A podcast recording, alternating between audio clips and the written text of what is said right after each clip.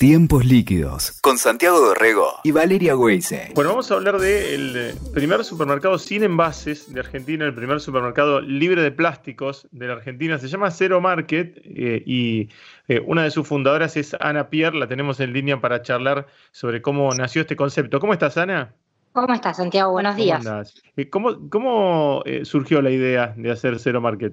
La idea surge desde mi necesidad particular desde, haber siendo una consumidora responsable, invertía demasiado tiempo de mi vida buscando consumir sin plásticos, invertía demasiado dinero eh, buscando consumir sin plásticos, se me pudrían muchas veces los alimentos porque me obligaban a comprar cantidades que no eran las que yo quería. Entonces, bueno, un poco desde, desde ese lugar y desde observar que a mucha gente le pasaba lo mismo que a mí, es que empecé a pensar, a imaginar algo tan sencillo en el fondo, porque es, una idea poco original, digamos, de hacer un supermercado que tuviera justamente eso. Nada de envases, nada de cantidades mínimas, 100% el producto que uno quisiera llevar y solamente eso, ¿no? Eh, Ana, por supuesto me genera mucha intriga cómo, cómo lo llevaste a la práctica. Digo, ¿cuándo empezó la idea? ¿Cuándo la concretaste? Y al hablar de nada de envases y el tema de las cantidades, me imagino que, eh, no sé si se da para, viste, uno tiene a ver las referencias, yo me acuerdo, ¿te acordás el tema de todo suelto de los artículos de limpieza? ¿No? Era uno, pero ahí tenías, ¿no? Un envase, un envase plástico para recargar y todo lo demás. ¿En qué te llevas los productos y qué tipo de productos? Tienen en cero. Totalmente lo que mencionas de la limpieza. A ver, ¿en qué te llevas los productos? Todo lo que es alimentos y belleza personal lo llevas en lo que vos querés. Traes tu frasco, tu tupper, tu bolsa, tu bolsa de género, de papel, de plástico incluso. Eh, lo que hacemos es invitamos a la gente que, sobre todo cuando vienen con envases que por ahí pesa, que no son una bolsita de plástico, sino que tienen un cierto peso específico, llegan y lo pesan eh, para que una vez pesados y rotulado el peso en cada envase, pasen por el local sirviéndose lo que tengan ganas de cada producto y al pasar por caja se descuente ese peso del envase que trajeron. está bueno, un frasco, por ejemplo, los frascos pesan bastante, ¿no? El vidrio. Totalmente, pero incluso a veces los tuppers que no pesan tanto, pero un tupper livianito debe pesar unos 30, 40 gramos. Y la verdad es que no es justo que uno que trajo su tupper 30 o 40 gramos de determinados productos o de un producto barato también, siempre es plata y entendemos que no es justo que cobremos por eso nosotros. Porque incluso lo que pasa hoy muchas veces en los lugares donde te dejan comprar a granel, eh, te permiten, pero terminás pagando el peso del tupper eh, o de la bolsa. A veces las bolsas pesan 10 gramos y bueno, todo eso nosotros lo descontamos. Claro, está bueno. Eh, ¿Y mm, cómo, cómo funciona? O sea, vos podés eh, ir pasando, hay como, este, hay alguien que te lo da, o hay dispenser de, autoservicio, ¿cómo funciona esa, esa dinámica? Es un mercado de autoservicio, o sea, lo que buscamos es emular lo máximo posible la compra eh, de un supermercado convencional. Claro. Es decir, donde cada uno se sirve lo que quiere, Aparte porque el tema de, que uno se compre, de que uno se sirva sin necesidad de que esté, te esté sirviendo otra persona, ayuda a que la gente se desinhiba y a que por ahí se agarre poquitito de un producto que, si no les da como vergüenza, ¿no? Nosotros decimos, agarren 5 gramos, no pasa nada. Acá se trata de, de ayudar a experimentar en productos. ¿Querés llevar dos galletitas para probar a ver si te gustan? Lleva dos galletitas. Y por ahí, si uno les está sirviendo, les da como cierto pudor.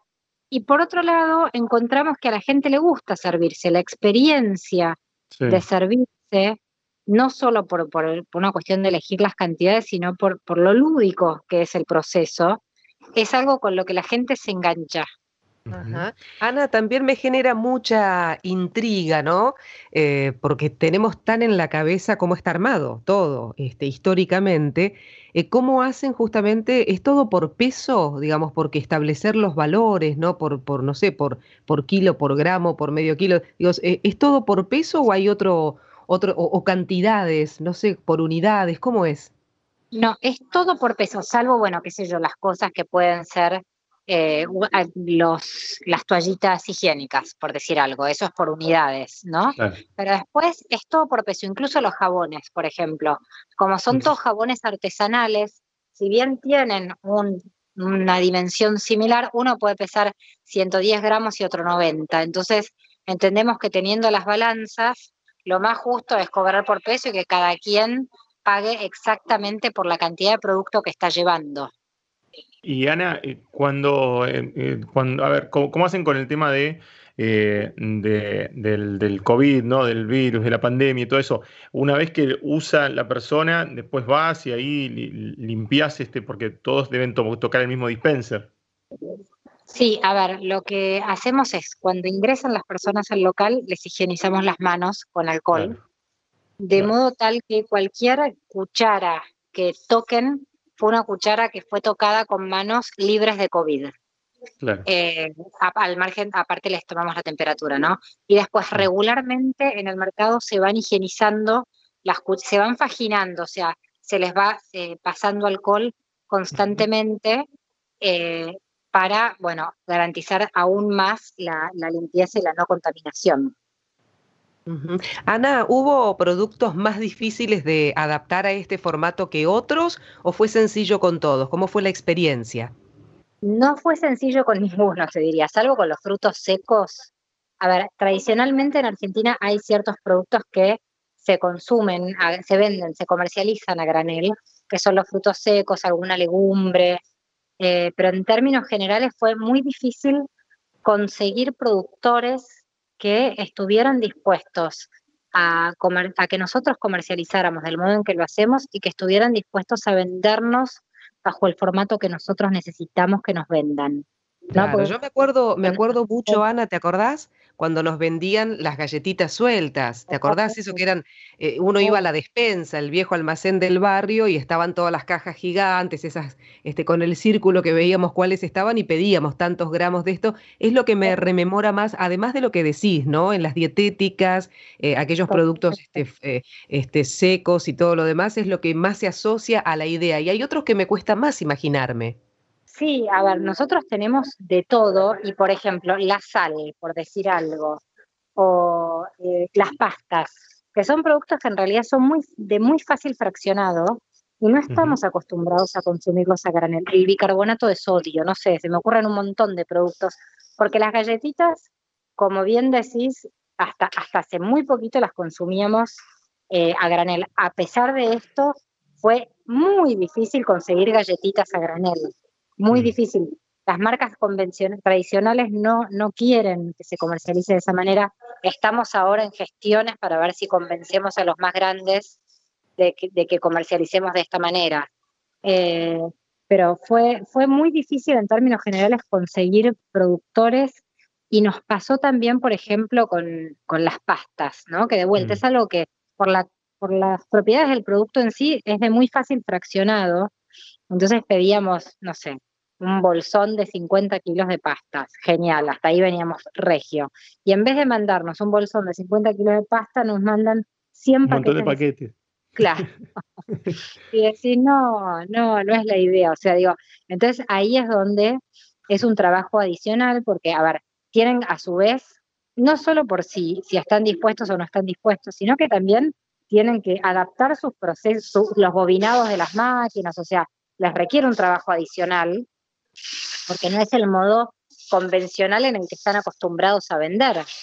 Eh, entonces, bueno, es, como toda una lucha, eh, una lucha que, la empezaron a dar los, la empezamos a dar los consumidores mm. eh, y que bueno, de a poquito vamos logrando que los productores se adapten a esto, ¿no? pero pero es, es un trabajo. Claro, todos los proveedores, todo te tiene, que, tiene que cambiar para esto y además también la mentalidad del que va al supermercado, ¿no? Porque tenés que ya estar pensando eh, dónde vas a, vas a poner cada cosa, como decís vos, ¿no? Eso es un. Tenés que llevarte como una, una pequeña colección de tuppers. Totalmente, pero a ver, nos pasó que nos sorprendió muy gratamente encontrar que los consumidores estaban o estábamos súper preparados para esto. Desde el mm. primer día que abrimos al público, nosotros imaginábamos que iban a venir dos o tres con bolsas y tuppers. Y te diría que el 80% vino preparado para consumir acá. eh, y con frascos. Después lo que sí va pasando es que cada vez son más, ya estamos como mucho más cerca del 100% de la gente que viene preparada, y sí también se va como perfeccionando el modo, por ejemplo, se van dando cuenta que un poquito más lejos le conviene venir con bolsas y no con frascos de vidrio. El que vive acá nomás se trae el especiero y lo recarga con especies y se lo lleva directamente recargado. Eh, digamos, porque entran un montón de variables. La comodidad en cuanto a, después trasvasar o no tener que trasvasar en tu casa. Y bueno, y el peso, ¿no? Porque transportar un frasco de vidrio eh, es más práctico porque lo sacaste del changuito y lo pones en la alacena, pero lo tenés que cargar por otro lado. Bueno, todo ese proceso se va como perfeccionando con el uso. Y me quedé pensando, Ana, en lo que habíamos hablado al comienzo de la charla, por ejemplo, lo que tiene que ver con los productos de limpieza. Por ahí ya tenés el envase, ¿hacen la misma dinámica? ¿Van con el envase vacío y lo recargan? No, es, a ver, los productos de limpieza tienen una regulación particular. Es mm. el único tipo de productos donde no podemos dispensarlos en cualquier cosa. Necesariamente se tienen que, comprar por primera vez el, el, botellón del producto que están llevando, pero eso es por una cuestión regulatoria, no es por un interés nuestro. ¿Por qué? Porque los productos de limpieza, la etiqueta tiene que coincidir exactamente con lo que uno se está llevando. Entonces, ¿qué ofrecemos nosotros? Una estación de recarga de productos de limpieza. Es decir, la primera vez compran el, envase y después ya se recarga infinitas veces, ya no vuelven a comprar el envase. Si el envase se les rompió, se les rajó la, etiqueta, nosotros se los cambiamos sin costo. Pero digamos, es la, opción que permite el marco regulatorio argentino y te diría que eso es una cuestión internacional. Porque claro, es por seguridad, es para que un chico de pronto no agarre un frasco cualquiera y de pronto tenga dentro un limpiador. Totalmente. Cualquiera lo puede poner en un frasco de gaseosa y el chico fue y lo, lo tomó o, lo puso en, qué sé yo, en un frasco de aceite, lo puso como aderezo de una ensalada y resultó ser lavandina, qué sé yo. Ana, y, mm, también me, me súper interesa cuando hablaste de que estaban mucho más preparados de, incluso lo que vos esperabas, ¿no? Ahí en Belgrano cuando abrieron el local. Eh, ¿Qué tipo de público tienen? ¿Cómo, cómo lo definirías? ¿Ese público joven? Eh, gente de todas las edades? ¿Quiénes son los eh, más interesados en, eh, mm, este, consumir justamente lo que proponen ustedes como idea, ¿no? como concepto? A ver, como bien decís, en términos generales lo que prevalece es el público joven, pero para nuestra sorpresa, no es exclusivamente público joven, viene público de todas las edades.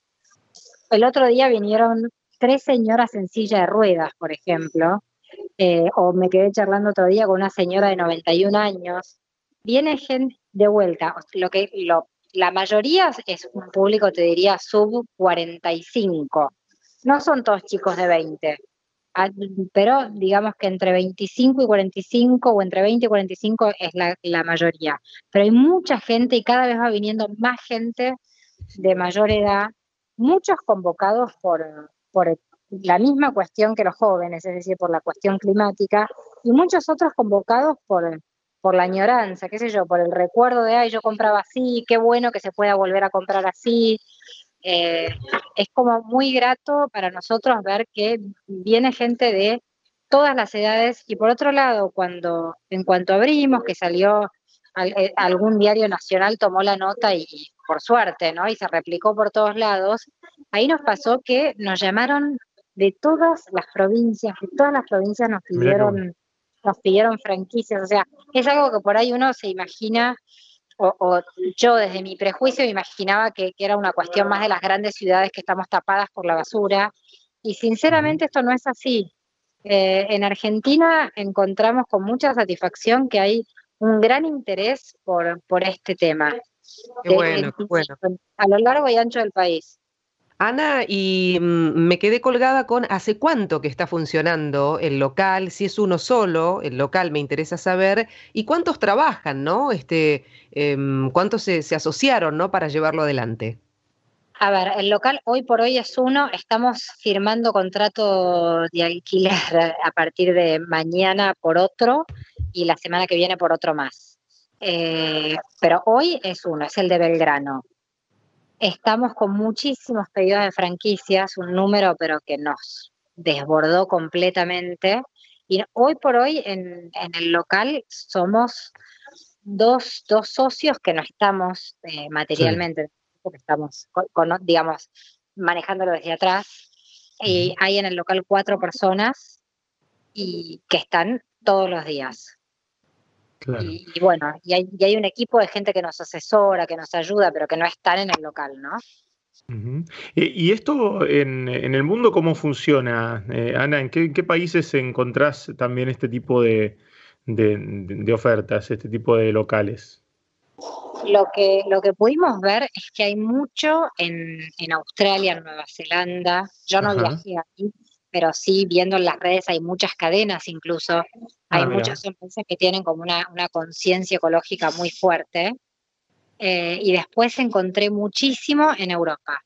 A lo largo de Europa hay, en todos lados también hay cadenas. Encontramos mucho menos, pero un poquito tímidamente en Estados Unidos eh, y también tímidamente algo en Asia. Pero donde más pudimos encontrar eh, de las búsquedas que hicimos nosotros fue, fue en Europa y en Oceanía, te diría. Ahora nos pasó sí que de América nos escribieron de, tenemos pedidos de franquicias de ocho países, por ejemplo, de América Latina, de México para abajo, sí.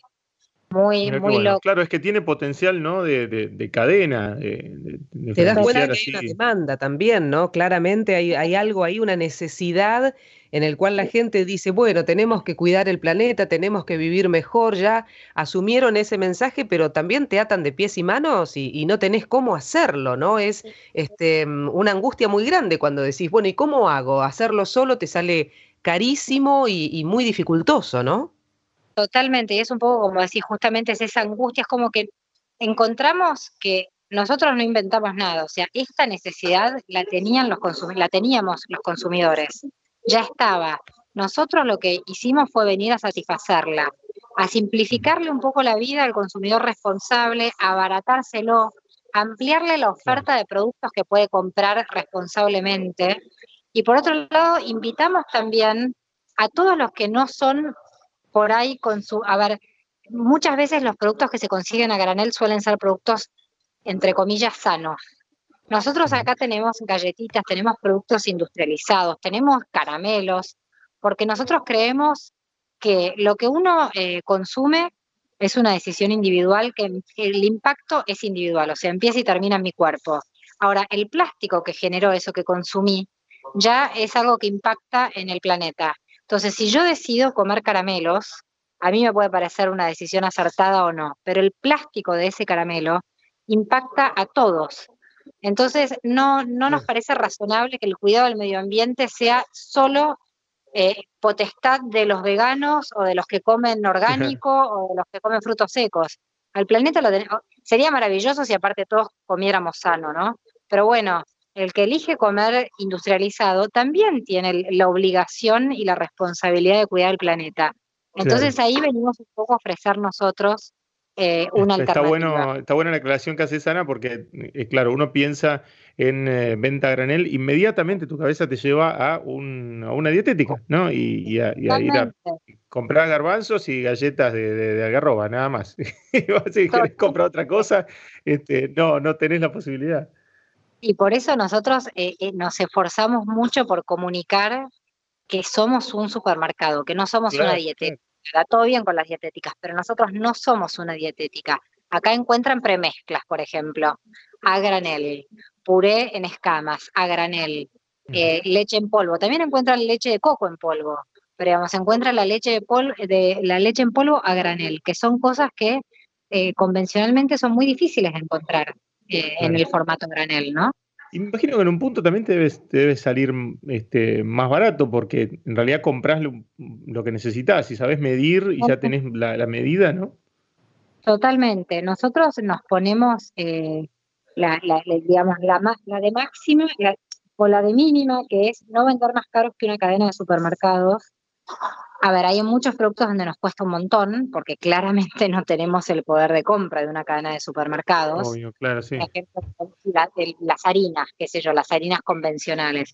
Pero hacemos el esfuerzo porque queremos que para el consumidor no sea más caro comprar de este modo, ¿no?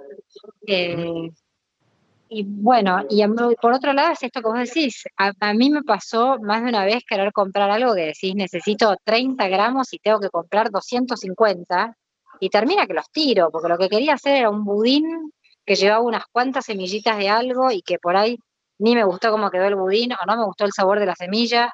Entonces, nuestra, nuestra filosofía es lo que nos inspira es el, zero waste, ¿no? El cero desperdicio, que no es solo evitar el desperdicio de plástico, sino también es evitar el desperdicio de alimentos. Es muy, muy amplio el tema. La verdad es que es fascinante, Ana, porque cuando empezaste con el ejemplo de, las galletitas, dijiste incluso primero para probar, si quiero dos galletitas para saber cómo, cómo es el sabor, no me tengo que llevar todo el paquete. Y ya sabemos la trampa incluso de, de las grandes industrias que nos fueron manteniendo el precio de un paquete de galletitas, pero cada vez tenía menos galletitas. Eso ya está recontra, super archi, ¿no? Entonces, Este, está bueno, ¿no? Poder justamente no al desperdicio en el sentido de que nos queda un restito de polenta en el fondo, después este, pasó la fecha de vencimiento y cada eh, varios meses tenemos que tirar todo porque hicimos una compra que no usamos, ¿no? Totalmente, a mí me pasó un montón de veces, o que la harina se te llena de gorgojos, o incluso pensando en la frescura de los alimentos. No es lo mismo un condimento, si bien los condimentos tienen una fecha de vencimiento larguísima, no es lo mismo un condimento comprado hace una semana que hace dos años, porque la frescura la va perdiendo. Entonces, bueno, nosotros es como alentamos y buscamos ser un, un comercio de cercanía, donde buscamos que eh, nuestro sueño, ¿no? Es que la gente venga todas las semanas a hacer la compra que necesita para la semana, eh, también alentando esto de que el producto sea fresco, que sea lo que necesita y que sea fresco, ¿no?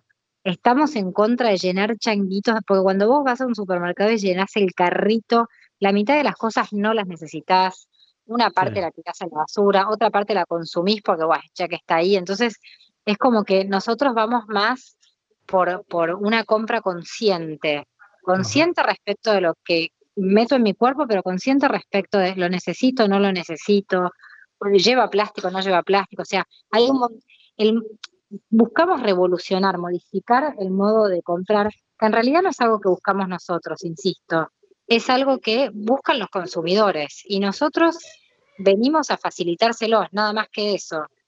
Está buenísimo. Eh, Ana, un placer charlar con vos y todos los que quieran acercarse a Cero Market, contanos dónde queda. Estamos, gracias, es un placer para mí charlar con ustedes. Estamos en el barrio de Belgrano, en Ciudad de Buenos Aires, en Monroe 2468, entre Cabildo y Ciudad de La Paz. Perfecto. Bueno, así están, ¿eh? para que vivan esa, experiencia, ¿eh? libre de, de envases y libre de plásticos. Gracias, Ana. Gracias a ustedes. Fuerte abrazo, gracias. Un abrazo, buen día. Escuchaste Tiempos Líquidos con Santiago Dorrego y Valeria Weise. WeToker. Sumamos las partes.